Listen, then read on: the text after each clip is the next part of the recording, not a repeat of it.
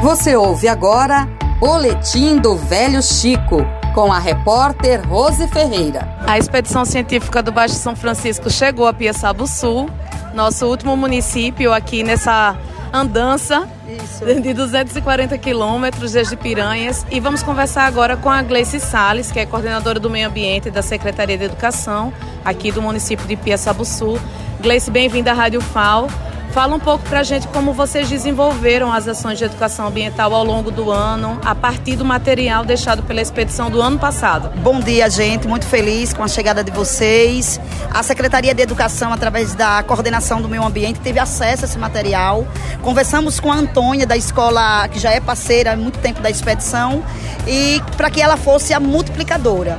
Levei esse material para a Secretaria de Educação, conversei com os técnicos como a gente iria fazer. E aí, em duas sacolas, ela viajou. Costumo dizer que ela viajou ao norte e ao sul. Elas alcançaram 14 instituições. Foi trabalhado da creche ao nono ano. Então ninguém passou despercebido desse material riquíssimo que vocês nos deixou. Trabalhamos, é, por exemplo, Planeta de Férias de Júlia, Planeta Mirim, Planeta Sustentável. Trabalhamos até os encartes deixados pela expedição, doado pela bacia né, hidrográfica do São Francisco, quando vieram é, aqui nos tanques pulmões. Também a gente juntou esse apanhado de revista e as 14 instituições trabalhou ao longo do ano. Começamos dia 18 de março e só terminamos há cinco dias. E preparamos tudo para a culminância do projeto ser no dia da chegada da expedição. Nada mais justo. Então né? estamos ansiosíssimos por essa culminância. O que é que a gente pode aguardar dessa culminância hoje à tarde?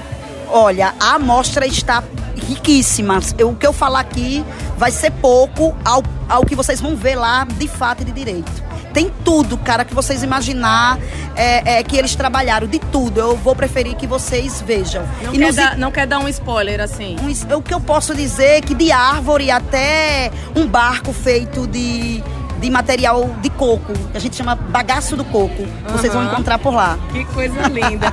Gleice, para você, como contadora de história também, qual a importância da, da expedição ao longo desses anos? Já estamos na sexta.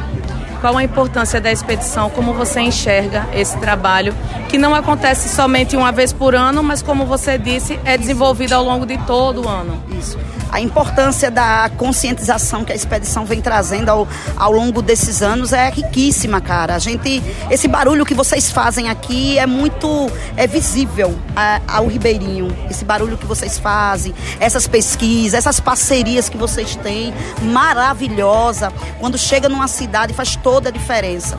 Pia Sabuçu sabe o quanto o rio vem sofrendo ao longo dos anos. Nós sentimos as salinidades, né? Tentamos ao máximo é, resolver. Sempre estamos estamos aposta novas pesquisas, mas através da pesquisa da expedição, através do empenho do trabalho de vocês, a gente pegou carona, cara, nesse bonde maravilhoso de informações e vai embora. A gente foi embora com ela. Então é riquíssimo. Espero que vocês consigam ficar muitos e muitos anos nesse papel de conscientização, de pegar no pé, saber que tem uma expedição que corre, que luta, sabe? De, dessa consciência ambiental é muito grande. É um fortalecimento para o Ribeirinha. É uma barreira de proteção gigante. Muito obrigada pela sua participação. Rose Ferreira, para o Boletim do Velho Chico, na Rádio FAO.